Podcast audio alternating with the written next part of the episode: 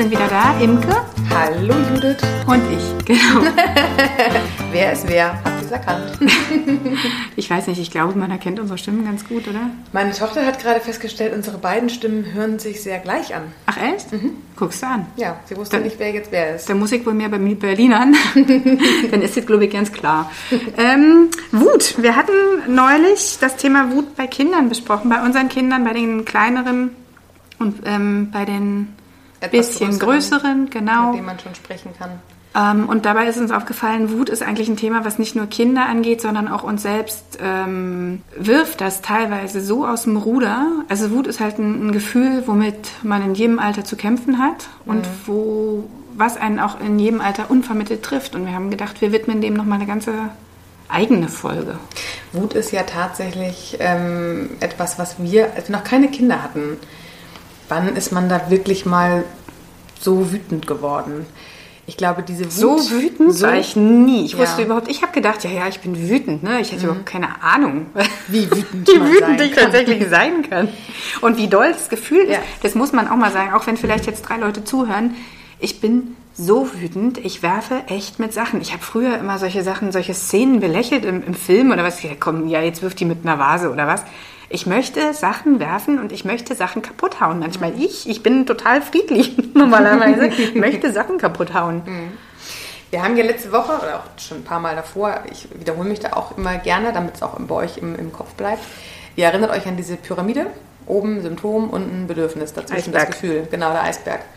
Und das passt bei uns wie bei den Kindern. Aber wenn wir jetzt mal von unserer eigenen Wut nochmal von Anfang an schauen, als wir noch keine Kinder hatten, klar waren wir mal wütend, wenn wir irgendwie, ne, wenn irgendwas nicht geklappt hat, wenn im Job irgendwie Ärger war oder wenn man sich mit dem ersten festen Freund mal so richtig gestritten hat. Diese Wut ist nichts, aber auch gar nichts zu dem, wie wütend man sein kann, wenn man sich ähm, äh, als Mutter oder als Papa wiederfindet. Ja. Und diese Wut kommt ja auch nicht irgendwo her. Also nee, wenn wir uns die kommt, wenn das Kind die Augen nicht zumacht, obwohl es hundemüde ist. Oder das Kind nach dem zehnten Mal immer noch nicht runtergekommen ist und man noch längst ja. hätte los müssen und wir schon wieder zu spät kommen. Genau. Oder auch tatsächlich, wenn das Kind ähm, schon wieder krank ist vielleicht. Man will gar nicht wütend werden. Man weiß ja auch eigentlich, das Kind kann für vieles gar nichts. Und wir Erwachsenen wollen ja auch diese Wut nicht an dem Kind auslassen. Wir haben diese Wut aber trotzdem.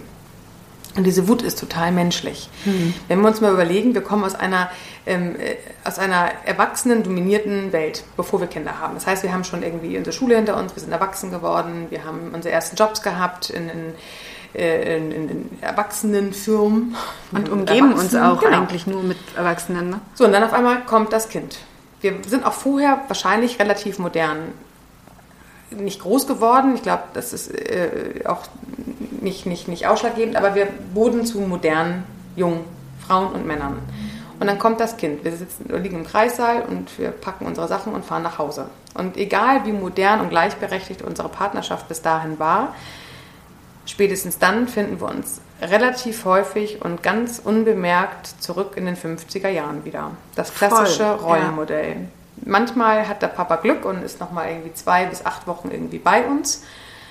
Aber irgendwann muss er zurück in den Job. Und es mhm. ist ja mindestens im ersten ähm, Kindsjahr so, wenn das die Mutter sich einrichten konnte im Job, dass wir den Löwenanteil machen. Wir sind zu Hause mit dem Kind, der Mann geht arbeiten. Das ist wie in den 50er Jahren. Wir, Hausfrau und Mutter und Mann geht arbeiten. Wenn wir das erste Kind bekommen haben, ist das echt erstmal ein Realitätsschock. Also wir sind ja auch, wir waren es ja auch gewohnt, mit Kollegen Kaffee zu trinken oder mal ein Pläuschen zu halten. Mhm äh, im Geiste äh, angestrengt zu werden, über Projekte arbeiten oder. Und auch noch eine Verantwortung zu tragen, aber auf jeden Fall unsere eigenen Entscheidungen treffen zu dürfen. Ich finde das Thema Selbstbestimmung. Hm, da will ich gerade darauf hinaus, genau. Weil wir haben den Kaffee heiß getrunken, wir haben unser Mittagessen heiß getrunken und wenn wir auf Toilette wollten, sind wir auf Toilette gegangen. So, jetzt sind wir mit dem Baby zu Hause. Das Baby ist halt noch sehr, sehr hilflos und sehr, sehr klein. Der Mann ist wieder arbeiten und wir stillen. Und mhm. gerade jeder, der am Anfang weiß, mit auch selbst dürfen wir nicht stillen, ich habe immer Flasche gegeben. Aber wenn das Kind Hunger hat, hatte es Hunger. Mhm. Und das Kind macht selten gleich am Anfang nach fünf bis zehn Minuten die Flasche leer.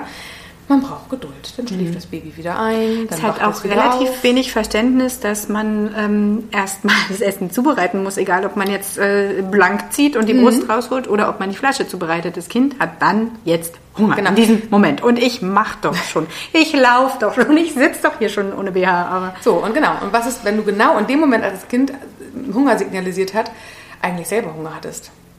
So, ja. Dass dein Hungergefühl wird total nach hinten gestellt. Mhm. Toilette, wenn das Kind zuerst gewickelt werden will, zuerst gefüttert werden will, verkneifst du dir das Pipi machen. Du verkneifst die Hungergefühle.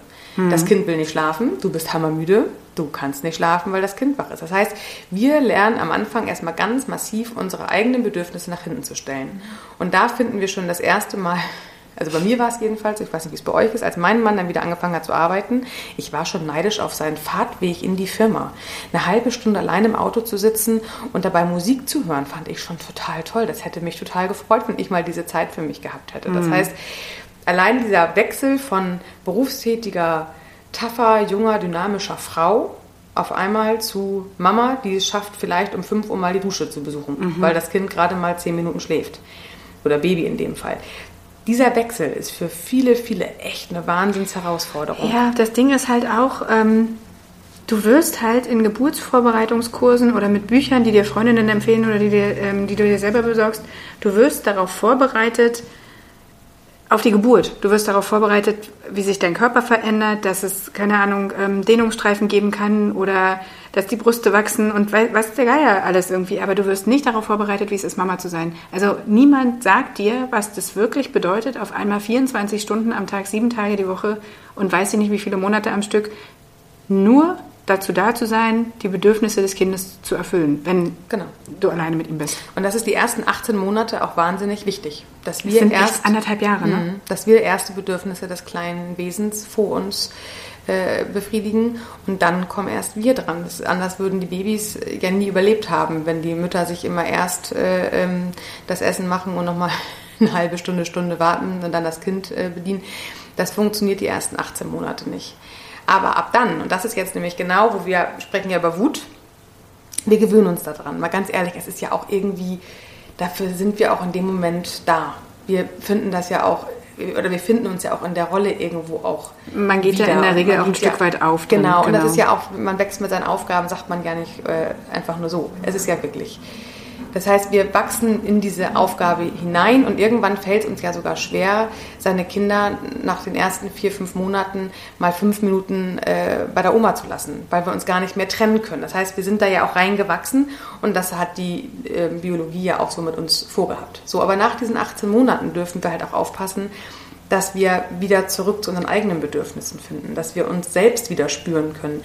Ein 18 Monate altes Kind kann zwar noch nicht sprechen, aber ein 18 Monate altes Kind hat schon mal das Urvertrauen zu dir ähm, gelernt. Es weiß, wenn du da bist, dann bekommt das Kind, was es braucht. Aber mit 18 Monaten ist es tatsächlich das erste Mal so weit, dass man auch sagen kann, ich weiß, dass du gerade eine Windel voll hast, aber ich muss jetzt auch gerade mal eben auf Toilette und danach machen wir deine Windel. Oder danach bekommst du dein Trinken, danach bekommst du dein Essen. Aber jetzt muss ich gerade noch mal ganz kurz auf Toilette. Mhm. Ich finde, das ist auch der Zeitraum, in dem das aber so wirklich losgeht. Also in der Zeit vorher, zumindest ging es mir persönlich so, war das okay. Da war ich eher traurig, ja, nicht traurig, aber so, so verzweifelt müde, wenn ich müde mhm. war und nicht schlafen konnte. Aber es war okay. Ich wusste, das muss so sein. Und diese wirklich krasse Wut, wenn er mal wieder nicht einschlafen will und ich doch eigentlich meinen später. Abend irgendwie geplant habe, die kommt erst später. Die kommt, wenn das Kind anderthalb ist oder genau. zwei, so in dem genau. Dreh. Und da ist auch wirklich die magische Zahl. Und der große, uh, was der lostreten kann, ist nochmal eine ganz andere Nummer. Aber wir dürfen, wir dürfen wirklich irgendwann wieder anfangen, ähm, unsere eigenen Bedürfnisse wieder mehr zu spüren und wahrzunehmen. Und mal wieder zu fragen, was will ich? ich, wenn ich zu wenig Schlaf bekomme und ich bin irgendwie gerade die siebte Nacht in Folge nur mit zwei, drei Stunden Schlaf ausgekommen, weil das Kind gerade zahnt oder gerade irgendwie eine neue Entwicklungsphase durchmacht und nachts wahnsinnig viele Albträume hat, dann liegt es an mir, mit meinem Mann zu Hause die Bedürfnisse zu besprechen und zu sagen, pass mal auf, ich brauche heute eine Nacht für mich alleine. Oder wenn man keinen Papa zu Hause hat, weil man vielleicht alleinerziehend ist, dann kann man vielleicht die Oma fragen. Hm. Oder man sucht sich äh, die Tage zum Ausschlafen dann, wenn das Kind im Kindergarten ist. Es gibt immer irgendwo einen Weg, man muss ihn nur suchen. Und da ist natürlich jedes Leben unterschiedlich und keiner ist wirklich gleich. Aber ja, was wir alle gleich haben, ist, dass wir wieder zurück zu unseren eigenen Bedürfnissen finden müssen. Und die Bedürfnisse, und das wollte ich jetzt eigentlich äh, sagen, enden nicht bei Essen, Trinken, Schlafen und Toilette, wir haben ja noch viel, viel mehr Bedürfnisse. Selbstwirksamkeit, Selbstbestimmung. Hm. Ähm, Autonomie. Autonomie, genau. Oder auch äh, ja einfach wieder zurück zu seiner eigenen ähm, Integrität, Wertschätzung, oh, sozialer ja. Austausch. Oh, Wertschätzung ist ein schönes Thema. Schön. Genau. Aber genau, es, es kommt der Tag, wie du gerade sagst, der kommt schleichend, aber irgendwann stellen wir fest, das kann es doch jetzt nicht gewesen sein. Ich muss mich doch nicht immer um alle drehen. Mamas machen das aber tatsächlich. Ich habe mal ähm, ganz schlau gelesen, vielleicht passt das hier auch für den einen oder anderen. Ähm, wir reißen die Verantwortung der Familie sehr in unsere Hände. Hm. Bewusst, unbewusst, das sei jetzt mal dahingestellt, aber wir organisieren und wir kümmern uns um alles. Unsere Verantwortung abzugeben fällt uns schon sehr schwer. Mhm. Irgendwann kommt der Tag, da werfen wir unseren Mitmenschen eine gewisse Passivität vor. Aber was war zuerst da, das Huhn oder das Ei? Ja. Ich würde rechtzeitig anfangen, gewisse Aufgaben in der Familie wieder aufzuteilen. Wenn die, äh, das äh, Brustgeben weggefallen ist, dann darf auch durchaus der Mann das Essen mal zubereiten für das Kind. Er macht es vielleicht anders als ihr, aber er macht es bestimmt genauso gut. Er bringt das Kind bestimmt anders ins Bett als ja, ihr, aber er macht es in seiner Welt genauso genau, gut. Und genau. ihr könnt euch damit kind schläft, Stück für Stück kind Freiheiten zurückholen. Ziel erfüllt einfach. Genau. Dass es anders läuft als bei euch, ist gut. Die Kinder sollen ja auch die Unterschiedlichkeit von unterschiedlichen Personen bemerken. Ich meine, keiner ist ja immer gleich und wir werden immer wieder andere Charaktere und andere Menschen kennenlernen in unserem Leben. Das können die Kinder sehr gut verknusen. Der Papa muss es nicht genauso machen wie die Mama. Der darf es komplett anders machen. Das Ziel ist, das Kind ins Bett zu bringen. Wie er das macht, das darf er selbst für sich entscheiden. Hm. Er darf sich vielleicht gute Ratschläge einholen. Er hat auch vielleicht ja schon lange genug beobachtet, wie du es machst. Und trotzdem darf er seine eigene Handschrift da einbringen und das für sich alleine machen. Aber das sind diese Momente, wo ihr es schafft, euch wieder kleine Freiheiten rauszuholen. Und wenn es euch besser geht, denkt wieder an diese Pyramide. Hm. Wenn es euch besser geht, dann geht es automatisch der Familie gut. Wenn ihr es schafft, eure Bedürfnisse in der Familie zu integrieren, wenn ihr schafft, euch selber ernst genug und wichtig genug zu nehmen, dann werdet ihr auch mit eurer Wut ganz anders umgehen können. Weil das dann braucht ihr nicht diesen Druck erzeugt Gegendruck. Wenn ja. ihr mit Verständnis euch selbst behandelt, ich, ich kann mich, ich Imke, kann mich jetzt verstehen, dass ich gerade wütend bin, weil ich hatte einfach eine echt schlechte Nacht. Hm. Dann brauche ich schon mich nicht mehr mich rechtfertigen. Hm. Dann brauche ich nicht dafür kämpfen zu sagen, ich hatte aber eine schlechte Nacht, ich bin jetzt aber müde. Das heißt im Umkehrschluss, je besser es mir gelingt, meine eigenen Bedürfnisse wieder zu befriedigen, das müssen ja gar nicht immer alle sein, aber ähm, Schritt für Schritt, genau. ähm, desto weniger wütend werde ich sein, weil es mich weniger aus der Bahn wirft, genau. wenn dann mal irgendwas schief läuft. Du hast ja jeden Tag meistens unterschiedliche Gewichtungen in deinen Bedürfnissen. Also eigentlich sind alle Bedürfnisse bei allen Menschen gleich mhm. und die Gewichtung ist immer unterschiedlich. Okay. Das heißt, wenn du eine gute Nacht hattest und du bist auch irgendwie ausgeschlafen, das Kind hat mal nicht irgendwie fünfmal geschrien. Was, was bin ich? Duden, Duden. Ausschlafen. Du, du, denn? Du Was bist du denn da? Was bist du denn? ähm, jetzt bin ich gerade aus dem Konzept gekommen. wenn du es schaffst, oder wenn du eine gute Nacht hattest, dann hast du an dem Tag wahrscheinlich nicht ähm, Wut, weil du erschöpft bist. Ja. Du bist ausgeschlafen. Aber das kann sein, dass du an dem Tag vielleicht wahnsinnig die emotionale Verbundenheit spürst. Du brauchst den Austausch mit Freundinnen. Hm. Und dann kannst du dich an dem Tag darum kümmern, weil du bist ausgeschlafen. Am nächsten ja. Tag ist vielleicht Wertschätzung ein großes Thema, weil du mal wieder das ganze Haus geputzt hast und keiner sieht es und hinterher sieht es wieder aus wie ja. vorgestern. Das, das, ist eher das Problem. Die Bedürfnisse sind tageweise von der Tagesform abhängig und von deiner Nacht und von deiner hm. eigenen Befindlichkeit. Also auch da wieder, habt euch selber lieb und dann geht es euch besser und den lieben ja. um euch rum auch, oder was? Wenn es der Mama gut geht, geht es der Familie gut. Hm. Das ist, damit fängt alles an. Jetzt müssen wir nur noch hinkriegen, dass wir uns auch wirklich selbst um uns kümmern und das gut machen. Ne? Das ist ja auch schwierig. Bedürfnisse seine eigenen vor allem rauszufinden, ist wirklich schwierig. Es gibt aber tolle Bücher dazu. Kannst du was empfehlen? Äh, jetzt auf Anhieb tatsächlich äh, fallen Aber das ist ja was für die Gruppe. Ein. Das, da können das, wir genau, wir können mal eine Gruppe drüber schreiben. Ich kann mal ein paar Buchtipps rausgeben. Ähm, es gibt ja auch nicht nur mich als Mama-Coach, ne? egal wo ihr jetzt zuhört. Es gibt mittlerweile, ich beobachte da ja auch äh, meine Mitbewerber, die gibt es in ganz Deutschland. Hm. Gott sei Dank. Ja, die gibt es online, die gibt es äh, äh, analog, die gibt es äh, vor Ort es gibt halt genug Wege, es gibt auch wahrscheinlich Gruppen, keine Ahnung, aber sich einfach mal auf die Suche zu machen nach seinen eigenen Bedürfnissen, das, darum kommen wir nicht umher.